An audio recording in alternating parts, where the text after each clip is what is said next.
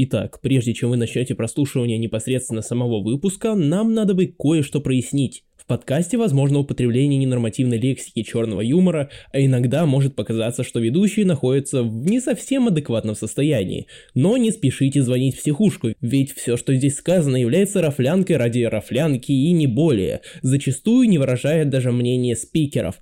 А вот как объяснить наши конченые заскоки, я не придумал. Упс.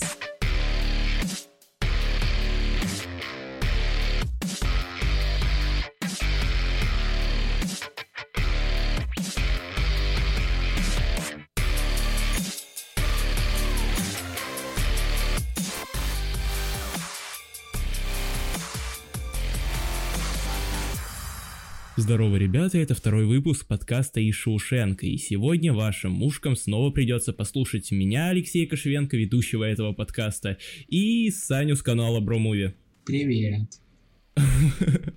Так, короче, давай, давай договоримся. Самый наш главный трабл из прошлого подкаста это то, что мы перебиваем друг друга. Да за... Ну окей, давай, хорошо.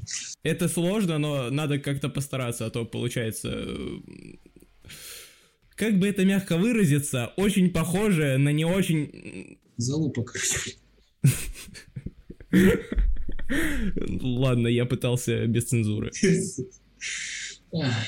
Итак, э, что у нас э, сегодня по темам? Давай сразу как бы заходим с козырей. Майкл Би Джордан признан журналом People, э, People, People, People, как самый сексуальный мужчина в мире. Что ты думаешь о сексуальности мужчин? В частности, такого мужчины, как Майкл Би Джордан? Думаю, только хорошее. Особенно, когда речь заходит про него. Думаю, в квадрате все самое хорошее. Только ты это, пожалуйста, потом на стадии самой последней монтажа запикай, либо вырежешь, чтобы мой парень не начал ревновать лишний раз. Зачем оно мне надо? Что ты думаешь по этому поводу? Я заметил, пока чекал э, полные списки там за прошлый год сексуальных мужчин по версии того же журнала, Зачем ты это чекал? Я же должен был подготовиться к подкасту, ё-моё. А, ну э, Вот, я заметил то, что последние несколько лет активно выбирают э, темнокожих мужчин в качестве самых сексуальных в мире. Топленый шоколад, блядь. Допустим, в девятнадцатом году э, Джон Ледженд э, был выбран как самый сексуальный мужчина в мире. Это американский певец. Если ты хорошо помнишь La La Land, то он там играл э, друга персонажа Райана Гослинга, с которым он э, ездил на гастроли. Да, да. Вот, вот этот чувак.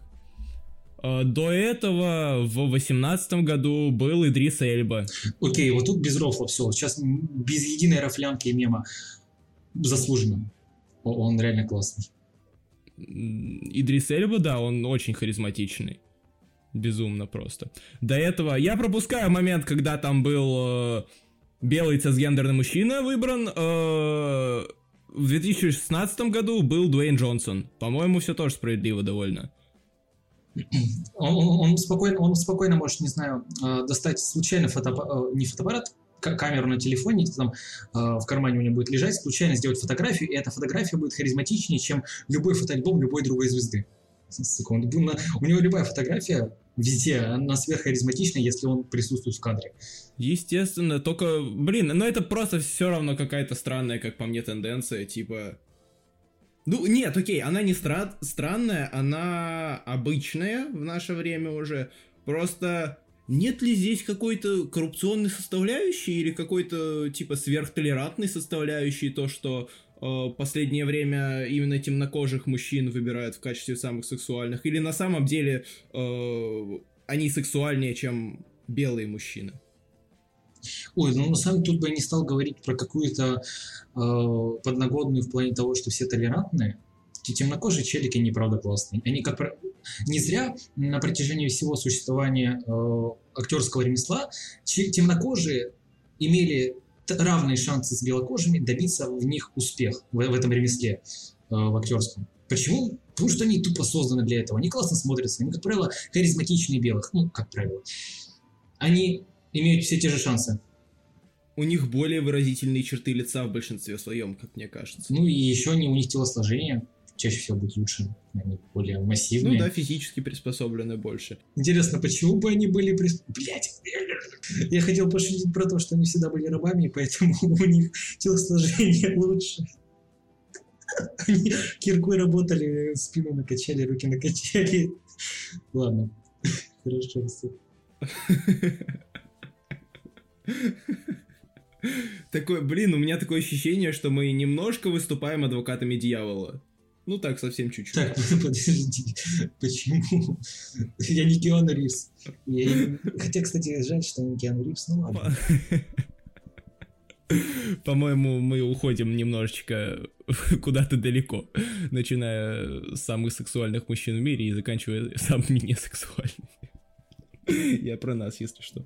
Если говорить про... Ну, я тоже хотел сейчас шутку в это русло завести, типа, про нас, ладно. Короче, с сексуальными мужчинами мы вроде разобрались. Угу. Теперь э, пора разобраться с не очень сексуальными сборами и, в принципе, ситуацией, которая происходит сейчас с кинотеатрами и прокатом в принципе. Так, да там залупа полная, не знаю, что там обсуждать. все, все очень плохо. Довод Кристофера Нолана собрал в общем прокате э, 357 миллионов 800. Ну, то есть это вообще ни о чем. При бюджете в 205 миллионов. Он, он мне кажется, даже не окупился. Да не, мне не кажется, он не окупился, потому что э, затраты на маркетинг и все подобное и поэтому у меня вопрос, если такой же... Если такой крупный блокбастер, как «Довод», не смог э, повлиять на ситуацию, э, то смогут ли другие блокбастеры, например, Marvel, как-то изменить это? Ну, один конкретный блокбастер, каким бы массивным он не был, скорее всего, не сможет. Но ряд из таких блокбастеров больших со временем, надо все-таки время на это какое-то выделить, да, я думаю, он бы уравновесил. И то, скорее всего, так, такой, такой же лафы, как было до пандемии, ну, уже не будет в кинотеатрах. Не будет настолько благоприятной атмосферы там. Но можно хотя бы немножко приблизить. Но со временем. Просто вот, э, допустим, Warner Bros уже заявили о том, что весь их э, премьер-лист, ну, програ- вся программа на 2021 год будет выходить одновременно и на стриминге HBO Max, и в кинотеатры. Я не знаю, сколько примерно ресурсов уходит на то, чтобы э, выделить себе место, организовать себе место в прокате, то есть кинотеатры все это все оформить, вся эта волокита кинотеатровая, чтобы э, дату премьеры себе выбить наравне с другими кинопремьерами. Это все, все-таки тоже денег стоит. В конце концов, э, вот эта попытка усидеть на двух стульях и на стриминг пустить свою ленту и в кинотеатры, они, скорее всего, те, кто этим занимается, и те, кто решает этот вопрос, э, выделят себе предпочтение в стриминге и забьют на кинотеатры, потому что надо что-то одно выбрать. Скорее всего, в итоге первое не будет окупаться в принципе достойно вообще никак, и все начнут смотреть на лакомый кусочек кино. Да, особенно с учетом того, что Мулан, который Дисней выпустил на Disney+, э, не, даже не мало того, он не вроде бы окупился, он, во-первых, окупился, так еще и собрал что-то, потому что Боб Чапик, э, ну, глава Дисней нынешний, э, сказал, что там вполне все благоприятно. А кроме его заявлений, есть какая-то информация, статистика, к примеру, точно циферки? Я просто вообще не чекал. Они ничего не... Я не знаю про Муланча. Они ничего не публикуют. Они вообще ничего не публикуют, и я сомневаюсь, что они сейчас, в ближайшее время, будут это публиковать, потому что это им вряд ли выгодно. Ну, в общем, я не знаю, Мулан настолько заоблачный бюджет, в нее столько ресурсов впихнули. Я не знаю, как она может отбиться в принципе. Как? Я не уверен, что там реально благоприятная атмосфера вокруг Мулан сложилась, финансовая. Думаю, там жопа. Реально, сколько они в нее впихнули? То есть, помимо того официального бюджета, который был примарно базовым для такого фильма, они сверху на маркетинг несколько раз вкладывались сильно, со скандалами и прочей дичью. И им надо было вы- выбить место в Китае, и все это делать в совокупности безумные цифры, цифры которых я даже не знаю. Вот. А, а- а- от- отби- отбить их будет очень тяжело, и я не думаю, что они их отбили, чтобы они там не говорили. Нужна статистика, нужны точные циферки. Вот. Они их не дают. Не. Вот, я, кстати, сказал про, про Чудо-женщину, которую... Ну, в смысле, 1984, сиквел, которую планируют в выпускать... Которую планируют выпускать... Говори. Которую планируют выпускать на HBO Max, ах ты сука. Помолчи ты, а! Дай ты договорить. Договорились, не перебивай. Прости. Вот, и Марвел же тоже, скорее всего, вместе с Диснеем что-то подобное провернут с Черной вдовой, или же нет, или же они выпустят ее, когда там, 5 мая вроде бы, в кинотеатры. А как они вообще планировали? И в кинотеатры, и на стриминг, или только в кинотеатры? Изначально они планировали ее только в кинотеатры, потому что пандемии не было. Я просто помню, что... э, Как его, Харбор зовут, этого челика, который... Дэвид Харбор, да. Да, да, Дэвид Харбор, который еще в Хеллбое играл, я помню. Он говорил, что, пацаны, дава- давайте на Netflix, давайте на Netflix. Или на стриминг он, в общем, говорил, не помню точно, что конкретно он имел в виду, но он говорил, давайте «Черную вдову», я бы посмотрел ее на стриминге как-нибудь. На что ему ответили, что нет. То ли сама Скарлетт Йоханссон, то ли еще кто-то говорил, что «Черная вдова» — это такой фильм, который необходимо, необходимо, повторюсь, смотреть именно на большом экране. А после этого никакой инфы я не помню, поэтому вот у тебя и спрашиваю. Не было заявления, где конкретно они будут делать релиз? По-моему, не было, но были слухи о том, что они выпустят ее так же, как и Чудо-женщину одновременно и на сервисе, и на и в кинотеатрах. Потому что вот э, Чудо-женщина выходит 25 декабря уже выходит, ну то есть состоится релиз. Кстати, я сейчас смотрел там определенным пресс-персонажам, скажем так, удалось уже посмотреть фильм, и отзывы очень даже хорошие. Ну, типа, э, хвалят Педро Паскалю, Кристин Уик, э, Педру Паскалю, ебать я дал. Э, Педро Паскаля и Кристин Вик, э, сыгравших э, злодеев в фильме, э, хвалят химию между Крисом Пайном и Гал Гадот. А, Кстати, ты сказал Галь Гадот там. Галь Гадот. Она Гал Гадот, а не Галь. Да забей, Галька ее зовут, все. Галечка. Галечка я называю теперь. Вот, и типа говорят, что это очень даже классное кинцо, скажем так. Э, Вот, хотя мне казалось, в последнее время кажется, что уже поздновато, наверное, для вот этой тематики 80-х, потому что, ну, все-таки этот вайп уже прошел в медиаиндустрии.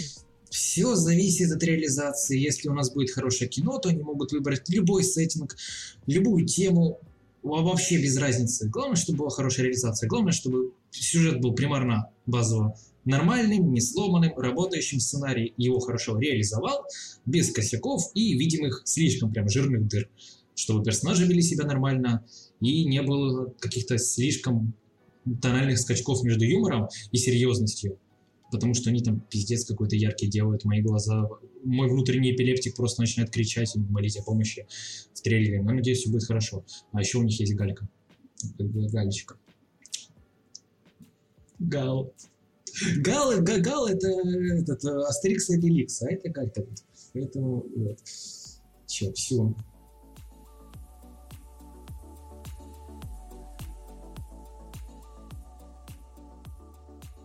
По поводу также Марвел вернемся. Черная Пантера 2, в которой очевидно, что не будет Чедвика Боузмана, как бы он не хотел там появиться. Как бы он не хотел там появиться. что Не смеемся, не смешно. Я чувствую, я буду очень много вырезать. Да не вырезай, ты только не вздумай это вырезать. ты- ну, как бы это надо ставить, реально. Ради такого люди будут ходить. Не смеемся, не смешно. Э, Ладно. Как ты думаешь, они отдадут э, мантию Пантеры сестре м, Чалой? Шури, Шури, это... Ну, по крайней мере, я слышал новости, читал их, ну, да, что да, ей дают. Шу- Шури теперь будет примарно базовым главным героем истории, а не Чао. По-моему, это логично. Она, она достаточно нормальная. Ну да, это безусловно логично, к тому же канонично, и было бы интересно посмотреть на самом деле на Летишию Райт как на главную актрису в фильме.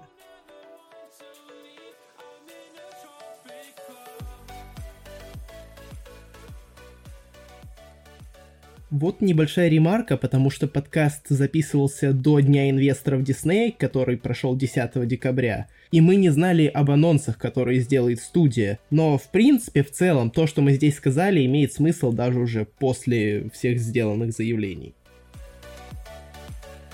А как ты думаешь, вот я уже спрашивал в принципе про прокат после пандемии, а что касается именно Марвел после пандемии, какие перспективы есть у них, чтобы как-то поменять ситуацию в свою сторону? Я, я, я вообще не знаю, что будет с Марвел, как и все остальные, но в том плане, что...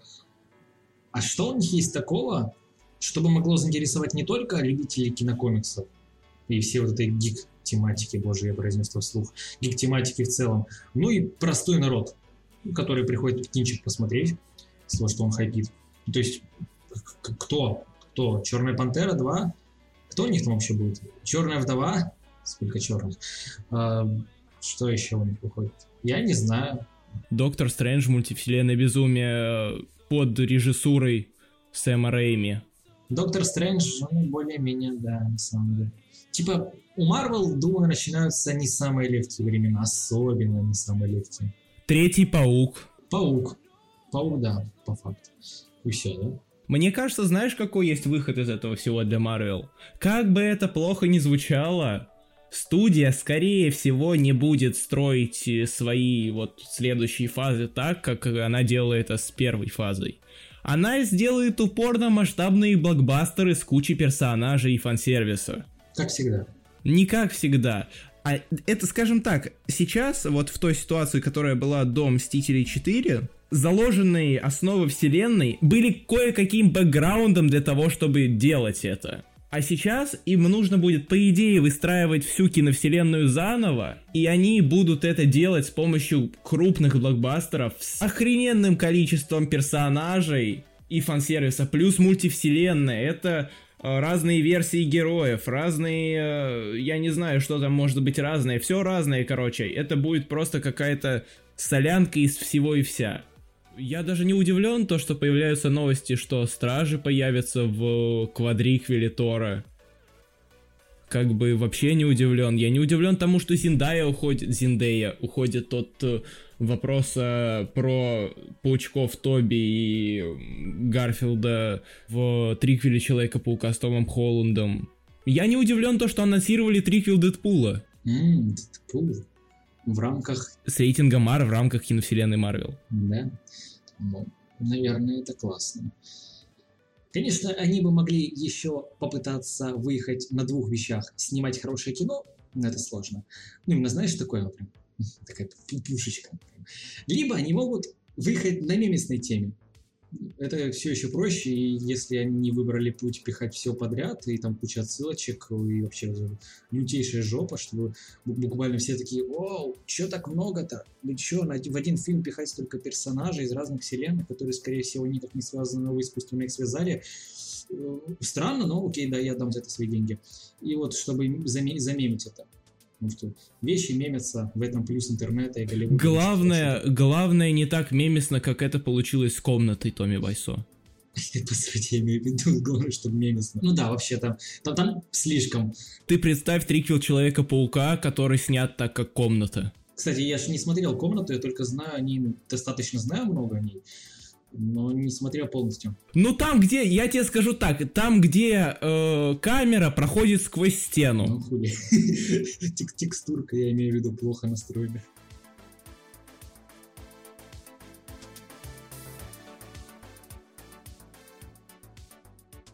Че по поводу триквела Дэдпула думаешь? Первый Дэдпул мне дичайше нравился. Реально, вот тоже он так, так и зашел мне в свое время, ну как ну да, в свое время, потом он пересмотрел, он все еще не зашел, до сих пор заходит. Второй Дэдпул, он существует, норм, норм, да, нормально. Я его смотрел два раза. Один раз я такой, ну, прикольно, чего, я думал, будет хуже. Второй раз такой, окей, все. Я не очень люблю второго Дэдпула. А первый — пушка, обожаю. А что тебе в нем не нравится? Тебя смущает некоторая мейнстримность, которая стала определенно больше в сиквеле? Не, никогда не хейтил вещи только за то, что они мейнстримные. Мой любимый мультик «Холодное сердце». Чем вы, блядь? А, я люблю первого Дэдпула за то, что отсылок в нем было умеренное количество. То есть не, слишком много, но реально, что много отсылок было. Да, они были, но не слишком. А, там история была более целостной, фабула перевернутой, а я люблю такое. Но не слишком, не как у Тарантино, не абсолютно безумно дичь, ну, простенькая, но все еще классно. И плюс в первом Дэдпуле история была дико личная. Это история как, как Уэйд Уилсон, кажется. Да, Уэйд Уилсон. Очень. А, и все, больше ничего там нет. Ну, конкретно, то есть он главный герой, реально. Во второй части он тоже главный герой, но там завезли Кейбла. Обожаю Джорджа Бролина. Джордж Брол, да, я правильно сказал? Угу давно не произносил это имя. Но вторая часть мне нравится меньше из-за того, что тупейшие отсылки, сколько можно, тупейший юмор. В первой части он тоже был не слишком умным, да, не, не, не для высших разумов, для средних умов, для меня как раз. Но он держал планку. Это очень тяжело писать, но я думаю, что ты примерно понимаешь, о чем я говорю. А, Это примерно из разряда той шутки про Черную Пантеру. Примерно туда. Нет, нет, тут, все хорошо. Хотя сравнивать юмор Дэдпула с моей шуткой про Черную Пантеру... Ну, как бы да, конечно, твоя шутка про Черную Пантеру в разы лучше. А, потом, и вторая часть, я что-то хотел сказать про вторую часть, еще только забыл, что я хотел про нее сказать. Вот, она пошла по тропе сиквелов. Вот знаешь, а, сиквелы делятся на две штуки. Сиквел, который понижает ставки, то есть плохие сиквелы, он взял, понизил ставки, показал то же самое, что было в первой части, и все. Просто скучно смотреть. Есть сиквелы, которые э, думают такие, почему любят первый фильм? Почему? Не знаю, почему, но попытаемся впихнуть все то же самое, только умножим на 2, или на 3, или на 4. Ну, как Кингсман, к примеру, или оно, э, второе. Берем и умножаем это на 2, и не умножили получили не то чтобы совсем залупину. Фильм веселит, наверное. Я не могу сказать то, что мне сильно больше нравится сиквел, но он мне нравится примерно так же, как первая часть. Допустим, ну я не могу сказать почему. Это вот, знаешь, когда если ты показываешь фильм человеку, и он говорит, что в нем что-то не так, значит в нем действительно что-то не так. А если ты показываешь фильм человеку, и он говорит, что с ним конкретно что-то не так, значит он несет полную херню. Вот я не могу сказать, почему он мне... Э, почему он мне нравится не меньше и не больше. Он мне просто нравится так же. Смотри, допустим, ну окей, я, я могу это понять. Я не говорю, что он плохой. Ну да, я это говорил, но я не настаиваю на том, что он плохой. Это он мне не понравился. Не понравился мне по тем причинам, что там слишком много героев. Героев, до, до которых мне нет дела совсем. Вообще нет. Вообще плевать господи, насколько мне не все равно. Вот Уэйт, да, он прикольный, наверное. Он классный. Но разве там не дают правильную мотивацию Кейблу тому же или чуваку, который, ну, короче, с огнем вот этот вот балуется. Кейбл у него дочку сожгло, да, он пошел назад, э, чтобы отменить, как в тер... а, а второй Терминатор, да? Да. По-моему, вполне неплохая мотивация. Ну, что может мотивировать больше, чем потеря родных? А что этот пацан, я не помню, что он за за пацана, чем он делал вообще? Чем он занимался в фильме? Из-за которого якобы в будущем все пойдет по бороде. А в чем арка этого пацана, который пухляш и еще в жопу вилку, кажется, ручку, я не помню. Ну, он из очень похеренного мутантского детдома. И над ним издевались? Там, э, к нему, педофилы. да, над ним издевались. И типа он недолюбленный очень сильно. Mm. В итоге он попадает э, вместе с Уэйдом в тюрягу из-за того, что они оба проебались конкретно. И в чем его арка, что он переосмыслил? Я тебе скажу так, мне кажется, что он не столько э, важен как э, самостоятельный персонаж, как э, персонаж, который развивает других персонажей. То есть он тупо катализатор. И у него дохренически много экранного времени, помню. Понимаешь, о чем я?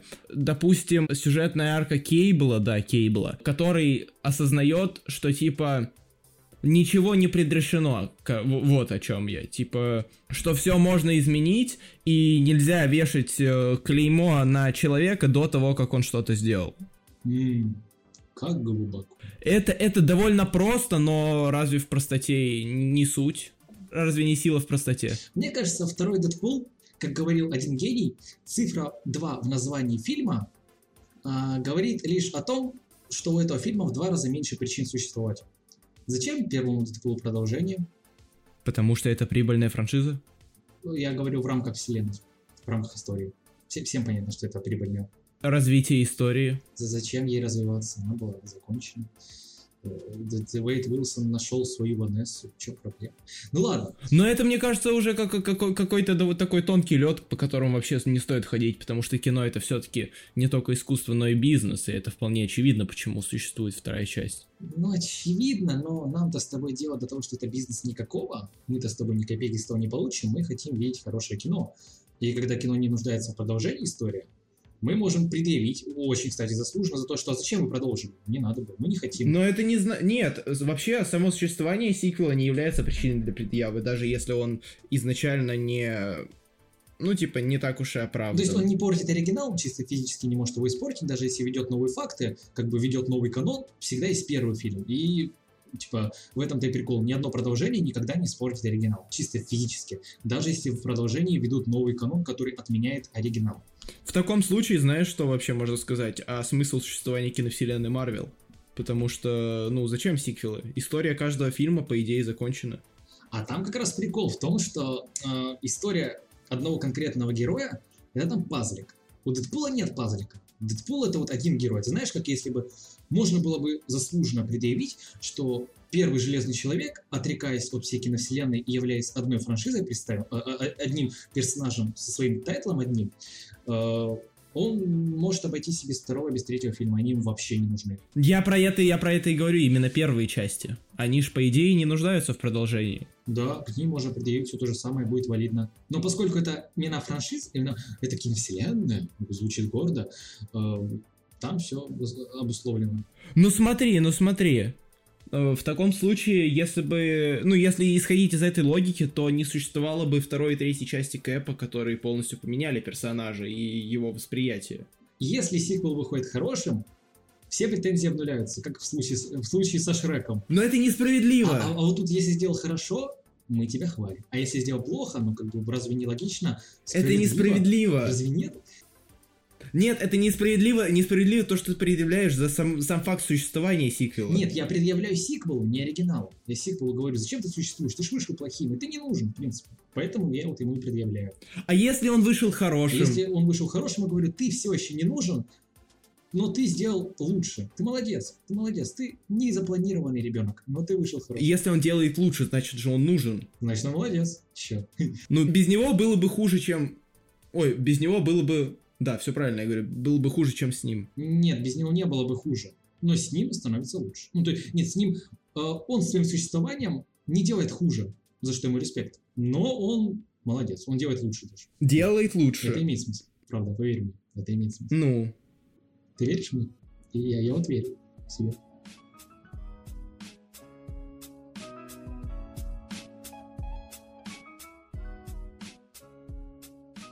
Вот, кстати, про продолжение. Сейчас очевидно, что из-за ситуации с коронавирусом Marvel, в частности, отдаст предпочтение стримингу, Disney Plus в их случае. И студия сейчас активно снимает сериалы. Появляются фото со съемок э, Хокая, сериала про Соколиного Глаза с Джереми Реннером, и Хейли Стайнфелд, которая получила роль Кейт Бишоп, по-моему, вообще dream cast. Также снимается «Сокол» и «Зимний солдат», чье производство вроде бы возобновили. По-моему, возобновили. «WandaVision» уже отснята премьера в январе. Идет съемочный процесс сериала «Мисс Марвел» про Камалу Хан. Главную роль в сериале «Женщина Халк» получила Татьяна Маслани, главную роль в сериале э, «Лунный рыцарь» получил Оскар Айзек, также на недавнем дне инвестора анонсировали сериалы «Секретное вторжение», «Железное сердце», «Бронированные войны» и «Я есть Грут». И, по идее, вот в чем прикол. Сейчас акцент, скорее всего, сделается на ТВ-шоу. И не думаешь ли ты, что рано или поздно это приведет к полному отсутствию проектов Марвел в кинотеатрах? Нет, я не думаю. В принципе, э, отсутствие полнометражного кино его девиация в угоду сериалам в ближайшее время невозможно. С чего бы вдруг? Ну да, ты, конечно, перечислил факт, но я не знаю. Не, не думаю вообще. Просто смотри, по идее, э, киновселенная это один большой мультифильм. То есть это сериал, по идее, из серий. Но что если делать один фильм из нескольких серий? Ну, то есть это вполне логично же звучит. Я понимаю то, что возможно из-за все-таки определенных, э, не знаю из-за чего, но Э, да, боже мой, условно, даже из-за сборов и из-за того, что не всем подходит формат сериала, э, этого не произойдет. Но все-таки. Не уверен. Не могу спогасить на эту тему вообще никак, потому что я не вижу почвы. Ну, я не думаю, что полнометражное кино переведется. Не, еще, еще долго будет. Но, как я плавненько подвожу к DC-то, выйдет же сериал по DC причем сериал, который до этого был фильмом, который до этого фильмом не был, потому что его испоганила студия. Лига справедливости Зака Снайдера, которая выйдет в формате сериала из четырехчасовых серий. Вот. Что ты вообще думаешь по этому поводу, по поводу Лиги? Блять, сейчас, короче, пацаны, смотрите, а, мега дилетантское мнение. Я не шарю за Лигу Справедливости от слова совсем, я не шарю за киновселенную DC от слова совсем, и сейчас я буду высказывать свое всем интересное мнение. И, а, а, а зачем? Зачем они переснимают Лигу Справедливости и дополняют ее? Потому что первой, ну типа первая версия очевидно была плоха как, как, они собир... как они хотят... Это способ испра... исправить как они фильм. хотят исправить фильм, который на корню плох, э, не полный перестройка фильма. Он не, он, не был, он не был на корню плох. Фильм идет два часа, а Снайдер добавляет э, два часа своего материала к тому же. И не только добавляет, он переснимает тот материал. То есть ты понимаешь, это по идее совсем другой фильм. Сколько, сколько в итоге они хотят, чтобы длилась режиссерская Четыре часа. Четыре часа. Э, я не буду, конечно, развивать рот на то, что 4 часа для фильма это многовато. Нет, я же говорю, он выйдет в формате четырехсерийного сериала. Ну, я понял, я, я, я понял, но такие вещи надо, знаешь, брать тупо вот, нахуй сносить, э, писать к ним полностью новый текст, абсолютно полностью, и снимать их вот с такого момента. Фильм похерился из-за студии, мне кажется, в основном, потому что это неграмотный менеджмент, неграмотный маркетинг. Окей, окей, ну маркетинг тут. Ну, в общем, а, а зачем тогда Снайдер доснимает сцены? Потому что это его фильм. Ну, типа, мне кажется, у него просто какой-то незакрытый гештальт. Он же ушел из-за вполне, ну, типа, понятных, очевидных причин. Может, просто не понимаю мелочей? Вот снял Снайдер фильм. Его порезали. А, и пустили фильм. Его переснял другой режиссер. А, стоп, а кто его снимал? Джо Свиден. А, я же говорю, нихуя не понимаю. Я не знаю, я, не, я посмотрю этот фильм, наверное, когда он выйдет. Я, я его, конечно, не буду пиратить, не призываю к пиратству абсолютно. Пиратство это абсолютно плохо. Я таким никогда не промышляю, никогда никто этим промышлять не должен, я считаю. Ну, я не пойду на этот фильм в кино. А, так он и не выйдет в кино, типа, а, лол, он выйдет на HBO Max. Заебись. Его зальют на HBO Max. Вполне разумно. Ну, типа, лол, кто пустит в прокат четырехчасовой фильм? Тоже вариант. Хотя, знаешь, такое сейчас положение в кинотеатрах, такая, такая ситуация, что вполне могут. Надо же хоть чем-то забить. Что вообще есть сейчас в кинотеатрах? Вот сейчас бы такой четырехчасовой фильм очень подошел. Сейчас какие-то русские фильмы. Ну, я говорю, в международном прокате. В международном прокате. Семейка Круц нет. Блять, семейка Шкруц идет, пиздец, я забыл. Надо будет пост... Хотя какой смысл? Ну, я не знаю, мне интересно, что будет. Ну, если возвращаться к Лиге Справедливости, окей, да, я ступил, ее не пустят в прокат никто, но вот сейчас бы она пришлась к месту. Ко времени, к месту очень хорошо. Четырехчасовой фильм забить э, прокат, это прекрасно.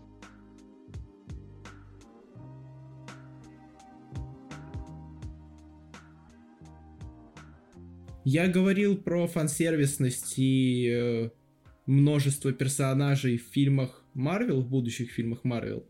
Но ведь э, этот тренд, скажем так, задали не Марвел и DC, именно мультивселенной, тренд мультивселенной. Сольник Флэша с Эзрой Миллером. Потому что их анонсы были гораздо раньше, ну типа очевидно. Майкл Китон э, в образе Бэтмена, Бен Аффлек в образе Бэтмена, Флэш, Эзра Миллера, Флэш, Гранта Гастина, скорее всего. Плюс множество других персонажей э, из других фильмов. Я не удивлюсь, если они в итоге пихнут мистера Фриза в исполнении Шварценеггера. Или Ридлера в, в исполнении Джима Керри. Ой, Шварценеггер. Хочу увидеть Шварценеггера на большом экране в каком-нибудь дорогом фильме. Только не так, чтобы он появился на полминуты. Хочу его сольничек. В итоге сольник Флэша превратится в сольник Шварценеггера. О, В сольник мистера Фриза. Хотя сольник Шварценеггера звучит интереснее, соглашусь. Ну прикинь, старичок вышел пинать лица, пропус- э, проходить арки свои по сюжету. Что может быть лучше? Ну, на самом деле, много вещей могут, могут быть лучше, но это тоже классно. Причем бегая на суперскорости. Это прелесть, это пушка. Ради такого стоит жить дальше. Знаешь, живешь и думаешь, каждую, каждое утро просыпаешься такой Соник со, Шварц- блядь, со Шварценеггером. Это, это смысл жить, это смысл просыпаться и идти делать дело. Знаешь, как-то пикча, короче, с, с ра- с работягой, который, который картошку таскает, он такой устал, достает фотографию из штанов, и там что-то, чего он очень ждет, он такой а, кепку натянул и пошел дальше работать. У него, у него есть цели, у него есть что-то, чего он ждет. Что-то, что заставляет его двигаться вперед.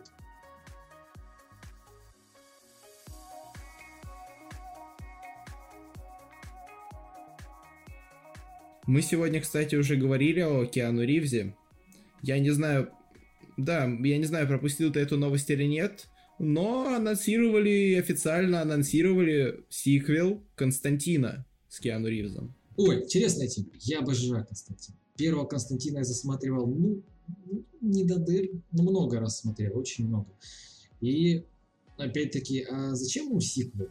Ну, Вот и тот же вопрос, да? Ну, окей, я не против, реально еще. Вполне очевидно, зачем ему сиквел. Это персона Киану Ривза, которая офигеть какая популярная, и деньги, которые может принести он студии. Мы говорим сейчас именно за историю. Типа, ну, первый фильм закончился, вот, вот ты считаешь пер- первого Константина законченной историей? Вполне себе. Вот. Давай от этого немного отойдем, потому что мы смотрим не только на сюжеты фильмов, но и на общую, да, общую обстановку. Если брать эту общую остановку, контекст этот исторический, в котором Киану Ривз хайпит, что тварь без остановки, лучшего периода для продолжения Константина, ну, наверное, не найти. Киану Ривз вообще был хотя бы раз за всю свою карьеру на таком пике, вот на каком последние пару лет находится? Наверное, нет, да, соглашусь. Нет.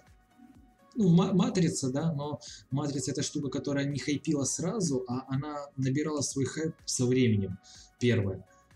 Вторая, третья, все-таки они хайпили дичайше, то это уже было не то. А сейчас и Киберпунк, и у него всякие камео во всяких губках бобах, э, и что там еще, и куча всего другого. И вообще э, Киану Ривз это человек, который живет уже тысячи лет.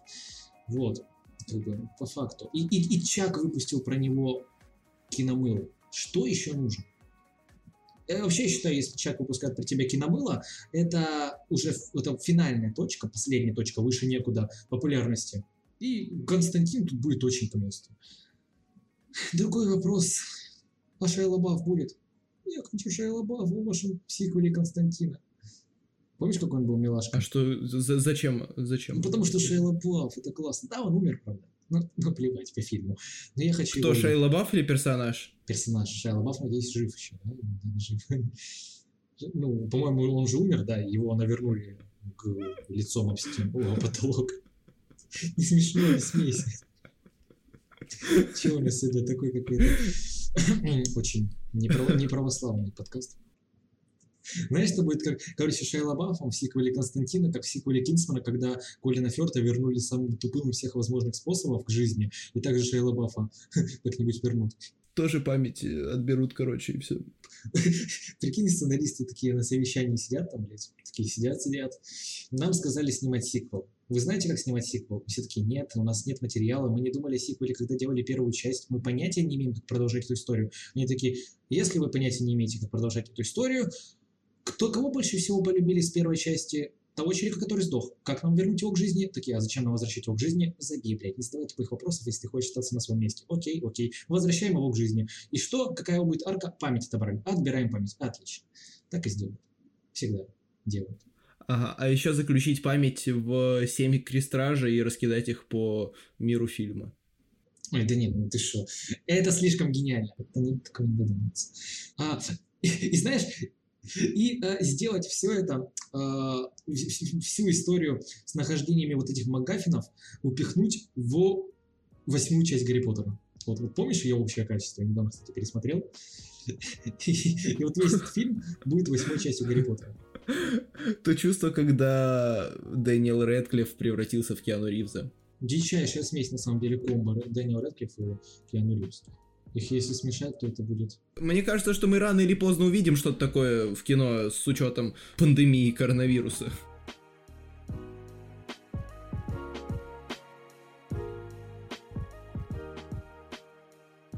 Мне кажется, что Warner Bros. додумались как раз вот до того, чтобы раскидать э, определенные МакГаффины по медиапространству.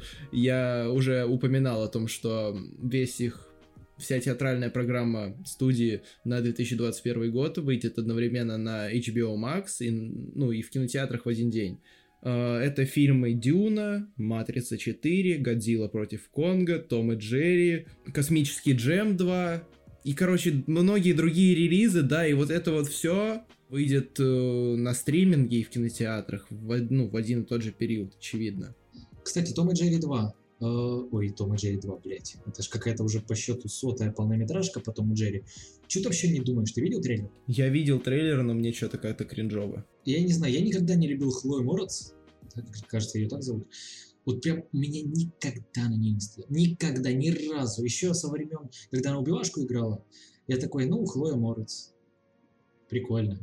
Не знаю, мне не нравится, мне не нравится самая, ну не знаю, стилистика, я не люблю такое. Типа, они, они теней не отдают. То есть, тупо, э, они, по-моему, вообще без теней бегают, и никак, никаких коллизий с физической реальностью, в которой бегают Том и Джерри их модельки их рисунки, они вообще не производят этих коллизий. Никакой реакции. То есть он бежит, тени не отбрасывает, ничего, по-моему, не двигает.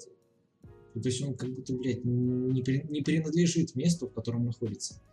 Ну вот у меня тоже это диссонанс такой. Я вообще не знаю, на кого рассчитан этот мульт, если честно. Кому оно надо? Кто, кто хочет увидеть полный метр по Тому и Джерри? Кому не насрать на Тома и Джерри? Я говорю про новые их вариации, не старые. Старые мультики я могу пересмотреть всегда и буду доволен. Железно, знаю это просто. Ну, там раз, разные старые, много у них там вариаций было. Э, но, но не, не вот эти новые. Они, они ну, зачем?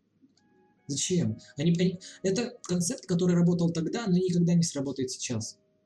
Без должных изменений. А должные изменения получить, э, ввести никто не хочет. И я о чем говорю? О том, что у Тома и Джерри нет персонажа. Они, они тупо работают не на персонажах, а на буфанаде. Кому не плевать на буфанаду? Это просто комик-релифы. Причем даже не комик-релифы. У комик-релифа, как, как правило, есть персонаж и роль в общем глобальном сюжете, а у этих может быть, будет глобальный сюжет, но они даже не персонажи, у них нет персонажа, у них нет характера, по-моему, даже. Какой характер у Тома? Обычный, и у Тома, и, Тома, и у Джерри тоже обычный. Они работают в связке, в очень э, ограниченной локации, в ограниченных, ограниченном э, хронометраже, и когда-нибудь очень давно работали. И тогда это было забавно. Еще такой классическая анимация ручной, прям совсем ручная анимация, покадровая, э, с, с плохим рендером, конечно. Там, знаешь, отличается 2D раньше, когда было там лет 20-30 назад, и 2D, который делают сейчас. Сейчас оно поновее смотрится. Это, этот шарм, вроде его нельзя объективно оценить, его нельзя измерить, но, сука, есть, он работает. И без него работать не будет. И вот новый полный метр работать без него не будет. Вообще, кому нахрен нужен полный метр? Кто будет смотреть пол, полный метр на буфонадное нечто? Ну, ну, никто, да, очевидно, по-моему. Нафиг оно это. И Хлоя Морос тоже не вывозит. Хотя для многих, для многих вывозит. Она привела свою у себя форму, и многих сразу такой шишка-то привстала, ждет фильм. А Джем, Джем, что ты думаешь про Джем втором? Джем, я про него ничего не думаю. Я думаю то, смотрел? что... Кого? Первый? Первый, да. Первый я не смотрел. Это же, по-моему, Космический джем это с э, баскетболистом. Да, с баскетболистом. В этот раз будет... Леброн Джеймс. Ну и вообще, это опять же такой смешанный стиль анимации, мне такой в принципе не нравится. Не знаю, это, это как-то стрёмно. Типа, Это прекрасно, как по мне. Именно вот в этом случае, вот чем отличается, э, кто поставил кроли- кро- кролика Роджера и космический джем от Тома и Джерри? В том, что там мультяшки, во-первых, являются реальными мультяшками, все воспринимают как мультяшки, потому что без, если бы они не были мультяшками, сюжет бы сломался. Это как, знаешь, как э, в Зверополисе, если бы главные герои не были животными, все бы поломалось. Так и тут. Если бы они не были мультяшками, все бы поломалось. Учитывается, что они мультяшки, это реально на этом в «Кролике Роджере» на этом сюжет завязан. А если, к примеру, Том и Джерри не будут нарисованными, их можно заменить на любого кота и мышу, и ничего не изменится. Зачем оно нужно тогда? Плюс, если брать в техническом плане, космический джем, э, поскольку у нас сюжет там завязан на том, что они мультяшки, подразумевает, что они будут обращаться с физикой как мультяшки, но при этом они будут как-то, не- как-то на нее влиять. У них тени хотя бы есть. И я, я прошу теней, господи. И до чего я докатился? Умоляю, чтобы в вашем фильме были тени, а не давали, и, и персонажи имели тень. Мне вот еще, знаешь, что интересно? Будут ли люди... Да нет, понятно, что они будут, но насколько это круто смотреть такие фильмы, как «Дюна», «Матрица 4» в формате, ну, обычного домашнего телевизора. Чел, я смотрю там всю свою гребаную жизнь кино, поэтому на телефоне в Камарибе сторы скачаны. Ну окей, нет, вообще. Просто я бы хотел, допустим, именно Дюну, ну, в частности, Дюну, потому что это Вильнев, это мой любимый режиссер, один из моих любимых режиссеров. Я бы хотел глянуть его все-таки на большом экране. Я про Дюну сказать ничего не смогу. Но зато мне интересно, что же они там снимали в «Матрице 4». Напомню, что третий фильм «Матрицы» был крайне спорным, слишком спорным. Вторая часть была, на самом деле, когда ты о ней задумываешься, тоже дико спорной, но там хотя бы есть много классных сцен, когда Нео бил толпу Смитов, агентов, э, и когда на дороге, на шоссе они дрались. И, в принципе, много еще боевых сцен, да были классные. Кроме развязки и кульминации. И какие шансы у четвертой части быть хорошей? На самом деле, прилично. В том плане, что они, по-моему, поменяли всех, кроме э, каста. Работать на четвертой матрице никто не работал на четвертой матрице. Кену Ривз и все, да? Я имею в виду из креативных ребят. Сценаристы, режиссеры, их помните? Нет, почему? Вачовски. А, нет, нет, этих э, братьев или сестер остались, да. Да, братья или сестры. Я не, не, кстати, кто они, блин. Блин!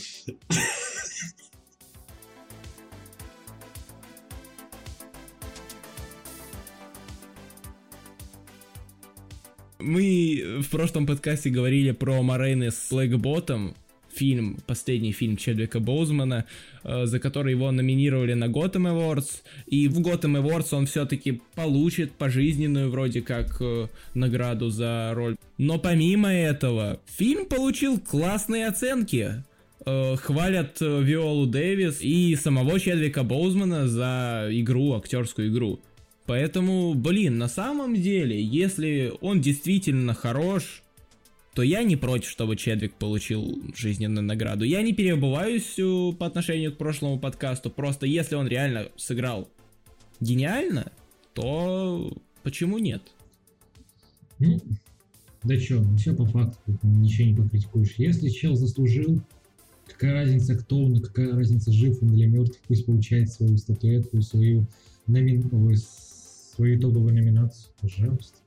Только если заслужил. Если здесь не было подоплеки, которая никакого отношения к таланту и навыкам не имеет. Да, но а вот еще такой момент. А как определить, заслужил он или нет? Ну, как-то последние сколько, 60 с чем-то лет оскаровцы определяют. Вот именно что определяют оскаровцы, это, как сказал Хоакин Феникс и как говорил Леонардо Ди Каприо, это все абсолютно субъективно. Ну, так и живем, чё, так и живем. Да, поэтому фиг его пойми, как определить, на самом деле чел заслужил или, или не на самом деле.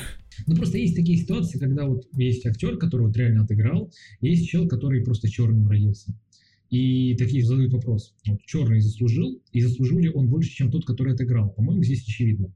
Бывает. Просто есть бывают такие ситуации, когда реально очевидно. А кто-то рождается черным и умирает белым. В смысле, в смысле? Чем рофл? Подожди, я не выкупаю твоего рофла. Э, Майкл Джексон. Чем? Черный родился? Ты не знал? Не знал. Он операции делал по смену цвета кожи. Я знал только, как, э, что у него болезнь, предполагающая, там какая-то проблема с тем, что на свету у тебя все внутренности просто видно, твоя кожа, э, в общем, он кожу наращивал, и весь в пудре был специально, в специальном препарате, который, когда выходишь на сцену, там прожектора, свет, ты чувствуешь, тебя смотрят нормально, ты чувствуешь себя хорошо. У него болезнь была. И он, да, делал импланты кожи, операций много было. А с тем, что он поменял цвет кожи, только сейчас узнал. Как говорится, э, популярность меняет людей. И как же раньше я был черт. Нет, мне кажется, просто в данном случае немного еще эпоха диктовала это все, потому что тогда все-таки стереотипов было по поводу этого гораздо больше, чем сейчас.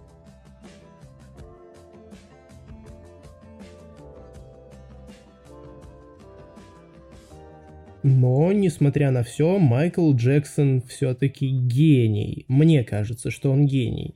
Вообще, кого можно назвать гением? У, я придерживаюсь того, что гений это тот, кто э, без основы на чем-либо создал что-то абсолютно новое. То есть, по моей логике, гениев, возможно, вообще даже не существует. Но по другой же логике, более распространенной, гений это высшее проявление мастерства и чего-то хорошего. Что-то, к чему должен каждый стремиться в своем ремесле. Гений это вот это высшая похвала. Вот когда называешь чего гением, ты чел, чел, все, ты вот лучший просто. Ну вот, допустим, ты можешь назвать, э, окей, хотя бы трех гениев в сфере кино. Ой, гений. Нет, нет, не могу. Просто не могу. Могу назвать людей, которые отлично выполняют свою работу. Профессионалов могу назвать. Ге- Гениев нет. Вот я обычно твердил то, что Нолан гений, но мне кажется, что все-таки Енег Нолан это как бы распространенный мем, ежели чем, ну, типа, выражение того, что есть на самом деле. Потому что он, безусловно, безумно творческий, эксклюзивный режиссер, потому что снимать мейнстрим, но делать это авторски, так, по-моему, не, дел- не делает больше никто вообще сейчас. Ну, делают. Кто? По сути, кто? Сейчас, знаешь, в голову поп- Нет, кто снимает мейнстримное авторское кино? Понимаешь, о чем я? мейнстримное авторское кино. Джентльмены не мейнстримное кино. Буквально первое, что мне в голову пришло вообще. К примеру, джентльмены очень просто приземленное кино. Не, не, он не уходит в какую-то фантастику дикую, но на этом поприще он все еще разворачивается очень креативно. Окей, и если возвращаться к Нолану, я, я не думаю, что ты совсем понимаешь, о чем я. То, что Но- Нолан, вот, в общем, такой чел, который берет, делает что-то, о чем все говорят, но при этом делает креативно, с творческой искрой такой вот весь из себя, да? Ну да, но этого же нет в других каких-то картинах. Нет, ну да, конечно, это редко встречается, но все же есть. Просто мне ничего в голову не лезет, но стопудово есть. И что-то мейнстримное. Я просто сейчас вспомнить не могу. Я бы не стал так говорить, что он единственный. Один из немногих, да. Наверное.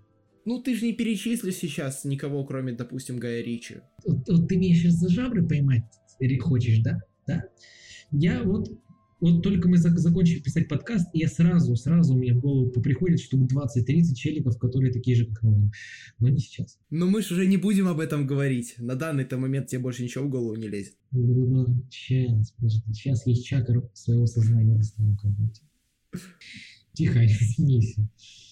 Не смейся, тебе. Я вспомню кого-нибудь. Ам, а, Представим, что я назвал тебя не меньше пяти человек. Представим. М, У меня воображение плоховато работает. э, Я ничего не слышу.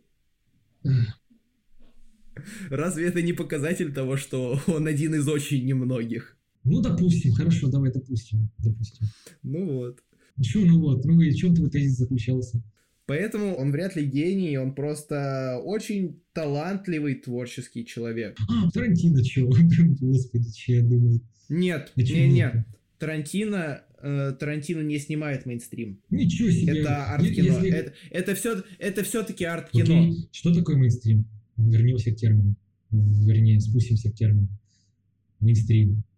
Популярное что-то, да? Ну, Однажды в Голливуде не популярный? Да что там, в некотором смысле э, Тарантино, его кино в разы популярнее, чем фильмы Нолана. Я могу найти... То есть, да, сейчас это не будет аргументом, потому что его никто не может проверить. Но я замечаю, что когда ты спрашиваешь про фильмы Тарантино, их знают тупо все. Ну, никто не может сказать, что я не знаю. А вот фильмы Нолана многие не знают, и если знают, то, скорее всего, тебе не ответишь, кто его конкретно снял. А вот Тарантино знают все, его фильмы знают все. И, наверное, э, по критерию мемесности фильмы Тарантино более мемесные. И по распространению... Поэтому, ну окей, допустим, даже если мой пример э, правдив, это все еще только один режиссер. Вот мы назвали двоих. Да. Надо назвать хотя бы еще четверых. Окей. ладно, забей ты. Просто что это, безусловно, очень творческие, талантливые люди, если они делают из мейнстрима авторское кино. Окей, да. Но мне кажется, что я могу назвать хотя бы парочку деятелей кино, которые близки к моему пониманию термина «гений». Ну, кто? Хаяо Миядзаки. Окей, да. Еще, блин, очень сложно назвать. Но Хаяо Миядзаки, мне кажется, это вот то, кого я очень четко осознаю как гения. Потому что вот, знаешь, я смотрел интервью с Антоном Долиным, и он там говорил, что не Дон Кихот часть Испании, а Испания часть Дон Кихота. Вот тут то же самое. Не творчество Хаяо Миядзаки часть Японии, а Япония часть творчества Хаяо Миядзаки. Ты загнул. Слава богу, что я хотя бы знаю, кто такой Дон Кихот из Санчо Панса. На этом спасибо. Ну да, да. Мысль сложно сформулирована, но очень простая. Понятно. Поэтому мне кажется, что если человек способен на вот такое, то его можно назвать гением. Типа, как по мне, в кино, ну вообще не только в кино. Он же ведь не только кинематографист, он художник, он сказочник. Типа, как по мне, сказочник это вообще довольно такая явная и высокая похвала для деятелей искусства. Давай так. Миядзаки на своем горбу построил студию, всемирно известную, э, не один раз утирал э, нос э, таким студиям, как Дисней, тупо в одно рыло. Он отличный художник, отличный режиссер, отлично рассказывает истории, пишет истории, и вообще замечательный человек, по крайней мере, тот, который что-то делает, я не знаю, как он в жизни, но мы можем основываться на тех фактах, что у нас есть. Он умеет делать продукты отличные. Да, наверное, ну, я бы назвал гением человек, который могет. Он просто могет. Он знает, как делать свое дело. Могет. Ну а разве чел, который могет его, ну почему его нельзя назвать гением? Это ж никак не взаимоисключающее понятие. Окей, если гений в том смысле, что высшее проявление мастерства, то да. Вот в этом смысле он гений. да. Ну, смотри, если говорить, как ты говоришь, то есть гениев нет, и смысл тогда слова гений. Ну, то есть зачем? Смотри, знаешь, кто гений? Если бы э, он, если бы Хаяо Миядзаки придумал тупо, вот, знаешь, не было и не было, он придумал анимацию как э, подвид изобразительного искусства. Окей. Вот тогда бы я назвал его гением. Вот, допустим, знаешь, кто? Уолт Дисней гений. Мне кажется, Хаяо Миядзаки даже больше гений, чем Уолт Дисней. Это очень спорная мысль, но мне кажется, это так. Подожди, а тут надо в цифрах э, разобраться, когда вышел первый анимационный... Что, какая-то первая работа Ми- Миядзаки? Нет, смотри, да, я, я, я понимаю, к чему ты, но в таком случае э, мультфильмов, анимации не существовало без э, ну, изобразительного искусства, а изобразительного искусства не существовало бы без э, наскальных рисунков. То есть, по-твоему, гении, э, люди, которые рисовали, э, не знаю чем, кирпичиками на скалах? Да, я тебе так и говорил, они гении. А, они гении. Гении те, кто э, додумался нормально рисовать. Именно знаешь, нормально рисовать. Но разве, разве то, что Хаяо Миядзаки делает это гораздо круче, чем люди, которые рисовали это на скалах, не показатель того, что он больше гений, чем они, если они гении? Они, они придумали это вообще с нуля. Они сотворили, они... Это творчество, создание нового — это творчество. А создание чего-то творческого при этом с гораздо более крутым качеством, вот это уже гениальность. А Миядзаки э, на основе того, что было, э, и с долькой своего, мастер... своего таланта, не будем вдаваться в полемику по поводу того, что талант существует или нет, сделал из этого того, что кто-то придумал, жемчужину, это мастерство, высшее проявление, назовем его гениальностью, но не той гениальностью, которая э, создает вещи с полного нуля, вообще с ничего создавать вещи с полного нуля это творчество, я тебе вот про что говорю. Это не гениальность. Ты можешь, я не знаю, ну типа палку налепить, налепить говно на палку и сказать, что это творчество, ой, что это гениально. Ты же создал что-то новое, ну если исходить из этого определения. Нет. Почему? Это не новое. Если до этого никто так не делал, если до этого никто так не делал. Ну слушай, э, если я сейчас э, выйду к себе во двор и сделаю какой-то конкретный набор шагов и скажу, хей, а так никто не ходил на этом месте. Че это, гений теперь? Это же не так работает. Ну вот я про то же. Это не так работает, но ты говоришь именно про это. Нет, я не про это говорю. Э, если ты, вот, допустим, ты, Леха, да, сейчас придумаешь что-то абсолютно новое, чего никогда не было. И все такие, хей, он придумал это не основываясь на ранее созданных вещах, не переработал их, не деконструировал, тупо сделал новое. И все такие, гений.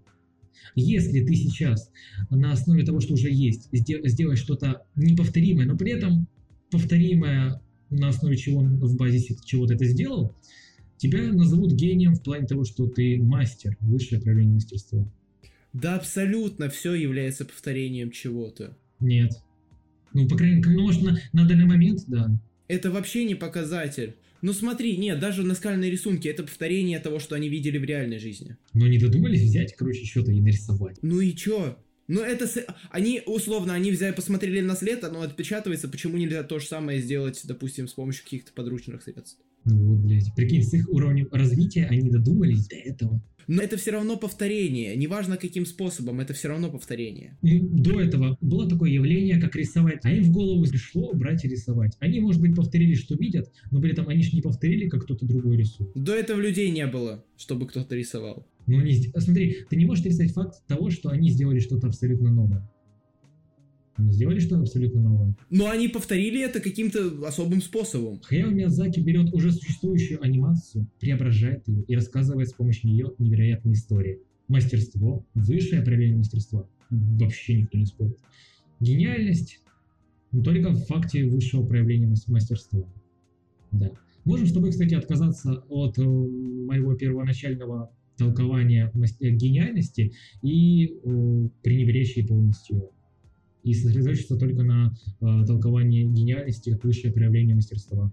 На этом мы сведемся.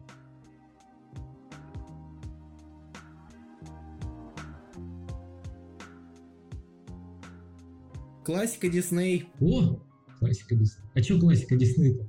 Классика Дисней на то и классика, чтобы ее все любили и никто не ругал. Скажем так, с чего началось твое знакомство с Диснеем? Ну, как и у многих стопудово с самого, рождения, с самого детства. Ну, я имею в виду, с какого произведения? Я не знаю. Какой первый? Я 101 Далматинец дико любил. Но это, это мой первый мультик, который я посмотрел. Может, либо Белоснежка, либо 101 Далматинец. Я, допустим, первым посмотрел Короля Льва. Достойно а именно более-менее сознательно, когда я думал над мультиками больше, чем просто мультик и двигающиеся картинки, ну, года вот два назад. С... с кого? Все вы знаете, с кого. Вы все знаете, я знаю, что вы знаете. Блядь, с Frozen, С Фил же еще. Потому что, допустим, просто вот со мной Дисней идет, наверное, с самого детства, и вот по сей день, как я начал, даже условно, если брать не как студию Дисней, а как отдельное произведение, отдельное произведение, да, Короля Льва, который я пересматриваю на протяжении всей своей жизни. Я его смотрел в 5 лет, я его смотрел в 8, в 10, э, в 12, в 14, в 16. Типа, я не могу сказать то, что он воспринимается по-разному. Воспринимается он одинаково круто. Просто я всегда вижу в нем что-то новое в зависимости от своего жизненного опыта. И мне кажется, это то, что классический Дисней умеет делать лучше всего. Создавать э, нестареющие произведения. Но я бы не стал говорить только на классический Дисней. Новый Дисней до недавнего времени тоже мог. Просто я не могу сказать о, ну, типа, о новом Дисней, потому что он не такой старый. Весь Дисней, ну, и хотя тут смотри как, а, если мы берем во внимание только технологии, да, трехмерка устареет уже очень скоро. Если бы они делали все в 2D, это точно так же бы никогда не устаревало.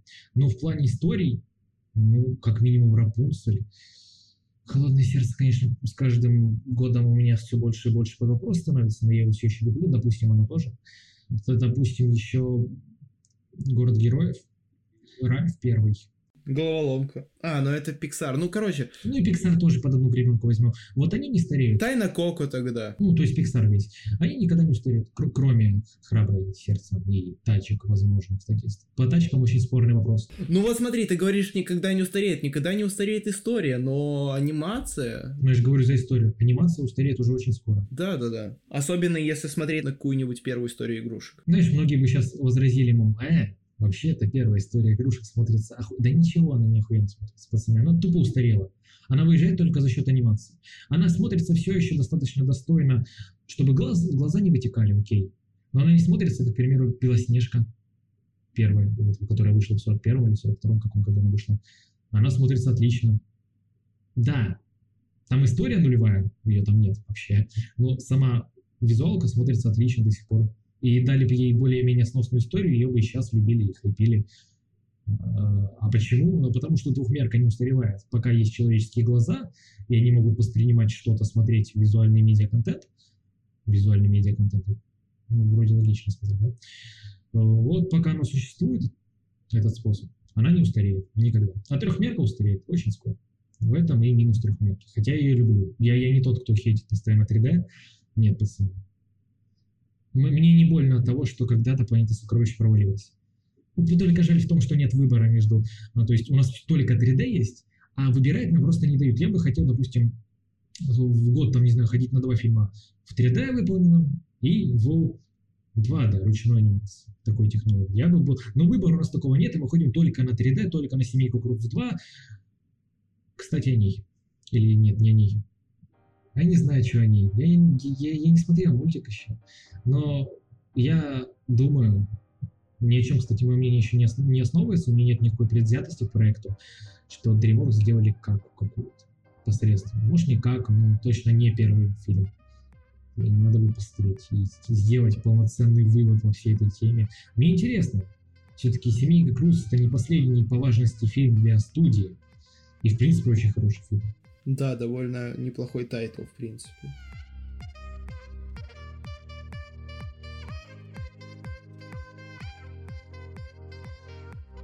Я, кстати, вот, ну, относительно недавно, последнее, что из классики Диснея пересматривал, это Лис и Пес. Ой, как я люблю этот мультик. Я тоже очень его люблю. В нем вроде бы ничего особенного, но это так лайтово, это так тепло. Вот он настолько простой, а простой сломать тяжелее, чем сложно, и он не ломается. Эта история настолько простая, лаконичная и приземленная, что что еще нужно для счастья?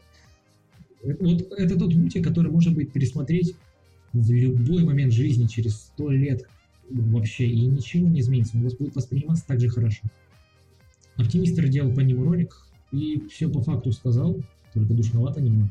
Кстати, посмотрите. Давай тогда вот в заключении этой темы назови, допустим, ну, давай топ-5 классики Диснея. Топ классики Диснея. Я безумно люблю э, котел диснеевский. Помнишь, да? Да, я понял, просто тайна черного котла или что-то такое. Да, да. Э, он спорный, но очень, очень лайтовенький. Ну, как лайтовенький, не в плане содержания, а просто приятный. У меня есть отдельная история, связанная с этим мультом. Э, короче, в детстве я его засматривал до дыр и э, как-то написал книгу на основе этого мульта. То есть, шаришь, мне было, мне было 10 или что-то около того, даже меньше, мне кажется, я в садике еще был, наверное. Я взял листочки А4 желтые такие, э, начал рисовать на них фрагменты из мульта, делать какие-то подписи, кратко описывающие сюжет. Потом это скоросшивателем как-то все закрепил. Короче, вот такая муть, но, по-моему, это показатель того, что этот мульт э, действительно ну, действительно как-то влияет на людей, на детей. Причем в положительном ключе.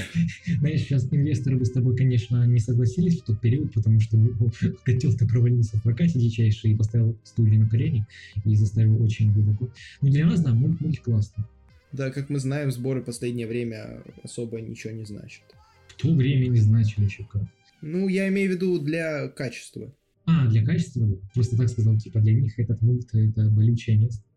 Потом, говоря про котел, еще очень люблю «Планету сокровищ». У них, по-моему, то ли режиссеры, то ли сценаристы были одни. Давай тогда сделаем поправочку не топ-5, а просто 5 мультов, которые, ну, классики Дисней, которые тебе симпатичны. А я когда слышу слово «топ», приписанное к какой-то цифре, не думаю о том, что они будут будет градация по качеству, а просто перечисление. Да, да, как список. Поэтому я даже не думаю именно от худшего к лучшему или наоборот. Ну да, просто список. Потом еще что? Что еще? Ну, Атлантида. Люблю Атлантиду. Классная вещь. Э, давай сразу весь Ренессанс в один мультик впихнем диснеевский. Весь Ренессанс, кроме... А кроме, наверное, Короля Льва. Не пинай, пожалуйста. Не фанат Короля Льва. Отличный мультик. Отличный, все времена классика. Но это не что-то, что бы я хотел пересматривать. Просто не нравится. Не знаю, вообще лично. Тупо даже пояснить не смогу. А, вот, что еще? Ну, лис и пес, само собой, куда же. Фантазия, первая вот эта фантазия, помнишь? Она идет два часа, по-моему. Даже на тот момент это безумный хронометраж. И, и история... А там есть история? По-моему, нет. Но там есть прекрасная музыка. И когда я был совсем мелким э, челепиздриком, на меня момент с динозаврами, когда они ревут, это был даже стрёмный момент. Э, там «Земля до начала времен» была в одной из новелл она произвела на меня дичайшее впечатление. Потом еще фильм «Принцесса лягушка». Ну, здесь по факту. Подожди, подожди, я вот, знаешь, смотрю скрины фантазии, и она мне напоминает игру, которая была на Сеге про Микки Мауса, когда он там что-то по бобовому стеблю лазил или что-то такое. Да, блядь, долбоёб как закинется какой-то хуйтой, потом приходы постоянно по таким бобовым стеблям лазит. Э, потом «Принцесса лягушка». Куда же без нее? Никуда без нее. Обожаю. Мне там нравится злодей. О, который этот, который прислужник демон, я обожаю. Я забыл, как его зовут. У него еще такая классная песня. Джаз. Я, я люблю этот мультик, как я его люблю. Там каждая песня классная. Ну, буквально каждая. Наверное, кроме песни Светлячков. Она нужна фильму, ее нельзя выразить но она мне не нравится, не запомнится. А вот песня э, Тианы про мечту, это пушка, типа э, «Я вижу только цель». Сейчас буду петь, чтобы все, кто дошел до этого момента, слушая подкаст, умерли. Они и так сейчас полумертвы, а я их добью. «Я вижу только цель». Только цель. И что-то там про успех поет дальше. И его песня злодейская. Не лучшая, конечно, но классная. И там очень много чего. И, наверное, какие-то мультики, которые я забыл, но они мне тоже нравятся, потому что все-таки Дисней немного анимации. Давай теперь ты. Ну, слушай, вполне очевидно то, что я без Короля Льва не обойдусь. Само собой. Одобряю. Это мультфильм, могу сказать, наверное, даже, что мультфильм моей жизни. Он очень сильно меня повлиял, что в детстве, что, в принципе, на восприятие, э, на мое восприятие мультипликации, кинематографа. Потом Алладин — это очень классный мульт. Во-первых, это единственный мульт, который нормально ремейкнули. Я не знаю, это за это благодарить историю или чуваков, которые его ремейкнули? По-моему, история Алладина, она универсальна. Она очень, знаешь, она вроде бы глобальная, потому что речь идет о, о стране, но при этом она настолько личная. Это вот маленькая в тотальном, знаешь какой-то постмодернизм. Почему постмодернизм? Ты загнул. Ну да, если, подожди, если модернизм несет идеи тотальности, то постмодернизм — это борьба с этой тотальностью. Блин, нельзя полностью... Ну, короче, если смотреть именно на основной сюжет, то это все-таки больше постмодернизм. Потому что это история Алладина. Это классическая история, в том плане, что челик, который бедный, нагибает альтриат, да, и танцует хардбас. Потом еще, наверное, один мультик, который я безумно любил в детстве, я его давно очень не пересматривал, но это Питер Пен. Питер Пен. Ну-ка расскажи мне, почему тебе нравится. У тебя с ним какие-то отношения напряженные? Нет, просто чтобы ты расскажи. Но вообще, да, я Питера Пэна дико не люблю. Я считаю его, кроме разве что Динди, э, шишка моя на этот мультик не встает, потому что он скучный. Поправь меня, если я не прав. Я же говорю, я его давно очень не пересматривал, я его смотрел в детстве, и в детстве меня, скорее всего, цепляла эта идея о том, что можно как можно больше держаться в этом времени, понимаешь, о чем я? Где в детстве он говорил, мол, мне надо взрослеть. Да, да, да, и это, мне кажется, это и цепляло. Хотя сообразить эту девочку он был не прочь, даже в таком возрасте. Ах, не год. Ну, этот фильм, я смотрю, где действует... Э, боже мой, какой же, какой же этот подкаст будет порезанный. Не вздумай. Так, ты ведь знаешь, что я могу прямо сейчас собраться и приехать к тебе и контролировать весь процесс монтажа, чтобы ты не вырезал ничего важного. Могу, поэтому ты не играй с огнем и ничего не режь. Стой, потому что ты хочешь поспорить со мной? Ты, ты хочешь сказать, что а, вот этот Питер Пен, зачем он к ней прилетал? Думаешь, личность у него такая интересная, знаешь? Нет, не по этой причине.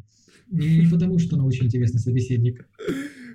Просто Питера Пэна в детстве совратил капитан Крюк, и он отыгрывается на этих э, мальчиках и девочках.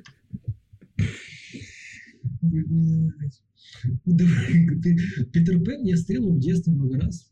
Все, вот с этого момента ты начинаешь э, склейку. Все, пошли. Питера Пэна я смотрел несколько раз в детстве, и мне даже нравилось. И сиквелы смотрел. По-моему, там один сиквел, да? Или несколько.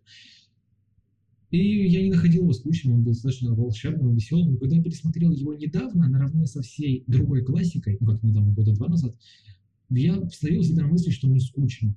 Вот «Котов аристократов» я смотрел и чувствовал себя отлично. «Бэмби» я смотрел и чувствовал себя прекрасно. Кстати, я вставил, э, представь, что я вставил в список ранее, да?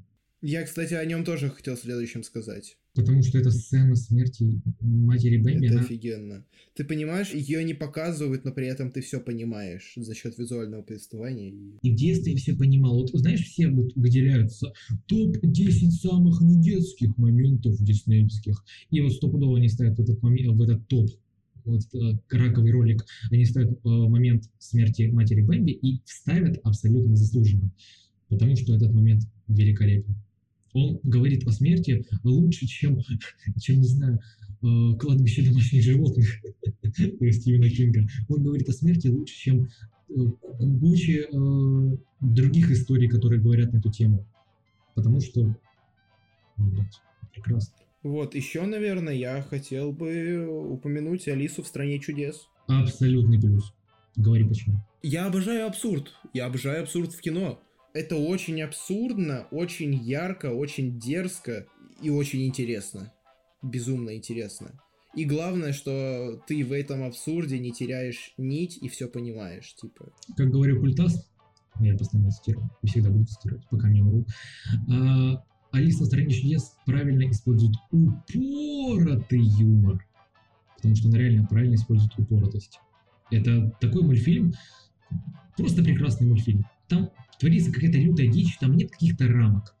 Ну, во-первых, это обусловлено историей, потому что это сон, да, самое банальное, что мог придумать сценарист, но мне плевать. И за этим интересно следить. Ты никогда не теряешь нить. Всегда есть шарм и какой-то задор неповторимый. Знаешь, мы сейчас говорим, короче, без какой-то, какой-либо конкретики. Задор, шарм, ламповость. Ну, Разве не для этого мы записываем подкасты? Ну, хули, именно для этого. Я думаю, что если я сейчас буду дальше перечислять мультфильмы Дисней, то этот подкаст затянется еще часика на два. Потому что, блин, я не могу серьезно выделить какие-то конкретные, потому что я весь классический Дисней, окей, почти весь, обожаю. Но его сложно не любить. Давай так еще. Леди и бродяга. Абсолютная классика. Обожаю этот мультик. Ну, 101 далматинец я уже говорил. Робин Гуд. У меня с ним такая ситуация, как с Питером Пеном. Uh, меня бесит концепция того, что какой-то чел берет и вмешивается в чью-то жизнь, отнимает деньги у богатых и отдает бедным. Это пахнет каким-то насудом. Бред. Но вообще сам мультик очень классный. Ну, а разве не на этом построены множество комиксных историй? Бэтмен тот же. Ну, вообще на этом. Ну, вообще на этом, да. Тонкая грань. Еще из классики Диснея книга джунглей. Книга джунглей. Обожал ее в детстве. Противоречивая вещь, особенно если учитывать, что есть советская книга джунглей, и причем я не очень люблю советскую анимацию, но тут признать надо, идут они нос в нос. Меня можно посадить за такой накол, я понимаю все. Но приключения Винни, практически все фильмы с Винни, хотя даже не их там много, мне нравятся. Обожаю этого персонажа. Вот именно, именно диснеевского Винни. Так мне тоже нравится. И мне и Кристофер Робин с Юаном Макгрегором нравится. Ой, такой ламповый, такой приятный. Но главное, знаешь что, я вот сейчас подумал, и в основе всего этого тоже лежит идея о как можно большем пребывании в детстве. Это классическая идея, она всегда работает, потому что она близка всем, она универсальна. И она этого хуже не становится.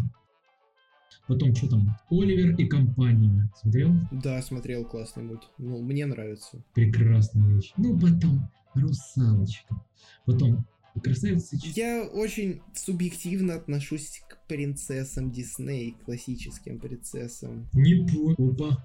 Э. Разминаем пальчики. Не понял. В чем шутка была быканул? Я понимаю, что это классные мульты, я все понимаю, но они, но они такие пресные, что ли, я не знаю. Не понял. Я как этот э, Дональд Дак.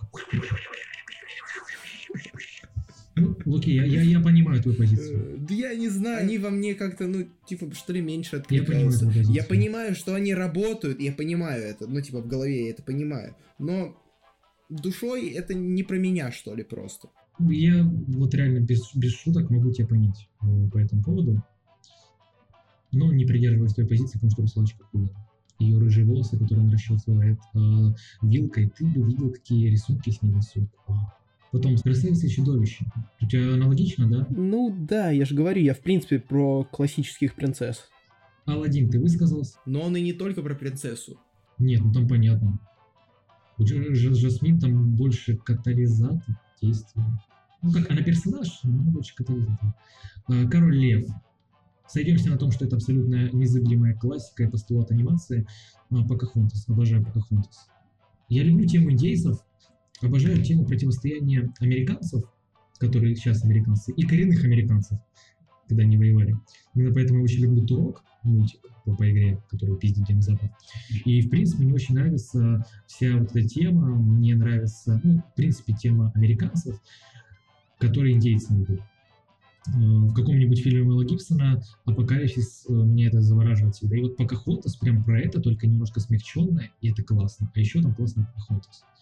Артов с ней все еще поменьше, как-то не знаю почему, хотя у нее идеальная фигура. но- Я просто не знаю, можно ли считать ее принцессой Дисней. Если можно, то это, пожалуй, исключение. Учитываем, что статус диснеевских принцесс это не э, статус э, королевский какой-то, это статус э, продажи игрушек. Типа, такое ко- кодовое название всей их ОПГ местной. Э, Горбун из Нотр-Дам. Классный мульт, обожаю. Ну, что тут еще можно сказать? Ничего нельзя сказать. Геркулес. Что тут можно сказать? Да ничего сказать нельзя. Мулан. Что тут можно сказать? А, ну, то, что из нас мужика бы сделали, если бы мы были в этом мультике. Тарзан. Что можно сказать об этом мультике? Блять, ничего нельзя. Понимаешь, что можно сказать об этих всех мультах? Что? То, что их всех ждет live-action ремейк. Ну, давай так. А, у «Русалочки» еще нет live-action ремейка, окей. У «Красавицы и чудовища» есть, он сосет, окей. У «Аладдина» есть, он классный, относительно классный. У «Короля льва» а, есть, он сосет. «Покахонтас» нет. Делаем ставки, он будет классным, таким же, как... Хотя один хороший live-action ремейк приходится на... А? Мулан, Ой, чел. блядь, Мулан, Мулан. Мулан. Мулан. Ладно. А, ну и тут мы, так понимаю, динозавра 2000 года не берем, потому что он уже там трехмерные модельки интегрированы с реальной съемкой, он уже другой, да? Но он все еще классный, на самом деле. Хотя у него есть некоторые проблемы, но все еще классно. Похождение императора. Тот период, когда все диснеевское начинает проваливаться в прокате дичайше из-за того, что э, история игрушек вышла 5 лет назад. М, Жаль, да? Но это классный мульт. Атлантида затерянный мир. Мультик затерянный, кассовый стата их тоже затеряна, но мультик классный. Лила и Стич, что тут можно сказать, ничего тут сказать нельзя. Планета сокровищ, Э, Песня Джима прекрасна. Ее можно будет слушать даже в 80 лет, когда ты там уже лежишь в кровати, у тебя все парализовано, и половины органов нет, а другая половина не работает, и вот можешь слушать эту песню, будет хорошо. Братец-медвежонок. Ну, на самом деле, мне с этим мультиком тяжело, потому что я очень люблю его первый акт, там, где братья лю- людьми являются, действуют как люди, а все, что дальше происходит от лица медвежат, медвежат мне уже не так нравится. Вот. Один из тех мультиков, которые я смотрел в детстве, наряду с Королем и Львом, Бэмби и всем остальным. И мне теперь уже вот сейчас, на данный момент, кажется, что просто они переборщили во втором и третьем акте с комичностью. Да, Поэтому я обожаю первый акт. Он относительно серьезный, но шутки там все еще есть. И быт, э, кто они, я не знаю, что это за народ, пожалуйста, я очень плохо изучал историю в школе, и изучаю сейчас, учу в. Э, вот он мне нравится, первый акт, он классный. Все, что было с медвежатами, неплохое. Яркое такое, не знаю. Не, не бей копытом. Этот мультик принято хейтить, и я буду его хейтить за глаза. Господи, я не люблю «Не бей копытом». Он скучный, брит, а я в детстве причем его смотрел, и даже тогда мне не зашло, а я был очень непритязательным на грозу. Что ты думаешь про «Не бей копытом»? Я его очень плохо помню, я о нем не думаю, в принципе. Окей, цыпленок сыпа. Ой, ой, Ну как? И Шафрилос Продакшнс его засрал, и прочие зарубежные каналы его засрали, и Культас тоже перенял их мнение его срать. А мне этот мультик не нравится, давно не чаще. А, в гости к Робинсону. Я не очень люблю этот мультик, хотя его многие признают как что-то хорошее. Окей, я не спорю. Вольт Иди нахуй такой. Вольт отличный мультик. Вольт прекрасный мультик. Отличный. Просто пушка. Принцесса лягушка я сказал, что я думаю об этом. Ну и, собственно, э, Рапунцель запутанная история. Движенок Винни и его друзья. Ральф, Новое сердце, город героев, Зверополис, Моана. А дальше представим, что их мультфильмов не существует. А, Ральф против интернета 2, Холодное сердце 2, их нет, не выпускают, не релизили, не существует. Вот мы по всему Диснею прошлись, отлично. Бедный Леха, монтировать ему будет много. Да, монтировать не будет много, поэтому давай я задам последний вопрос, такой довольно... Ты как входящий, как входящий в мертвецах, я задам тебе всего три вопроса. Убивал ли ты людей? Uh, убивал ли ты ходящих? И что-то там еще спросил. Вот, короче, так как подкаст гик-ориентированный, ну, грубо говоря, и так как я причисляю, частично причисляю себя к этой Касте? Касте, да. Одной из моих любимых э, книг является «Первому игроку» Эрнеста Клайна. И там была приведена такая довольно занятная цитата. «Я не в восторге от реального мира, но пока нормально поесть можно только там». Разделяешь ли ты такое мнение? Да.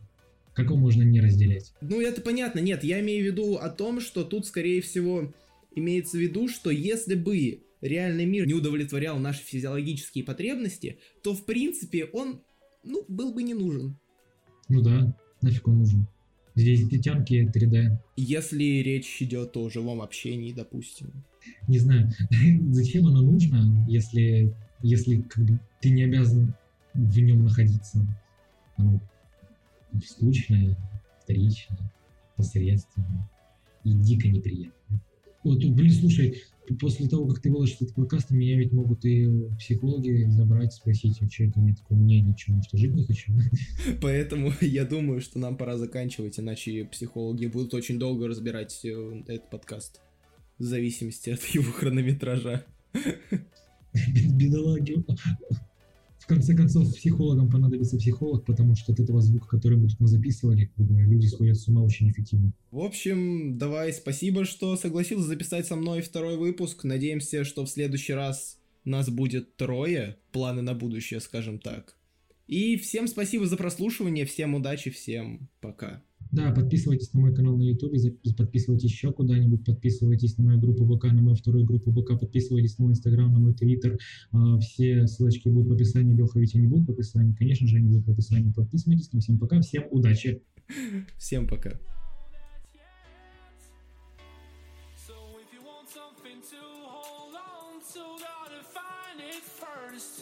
But here I am, cause I'm in.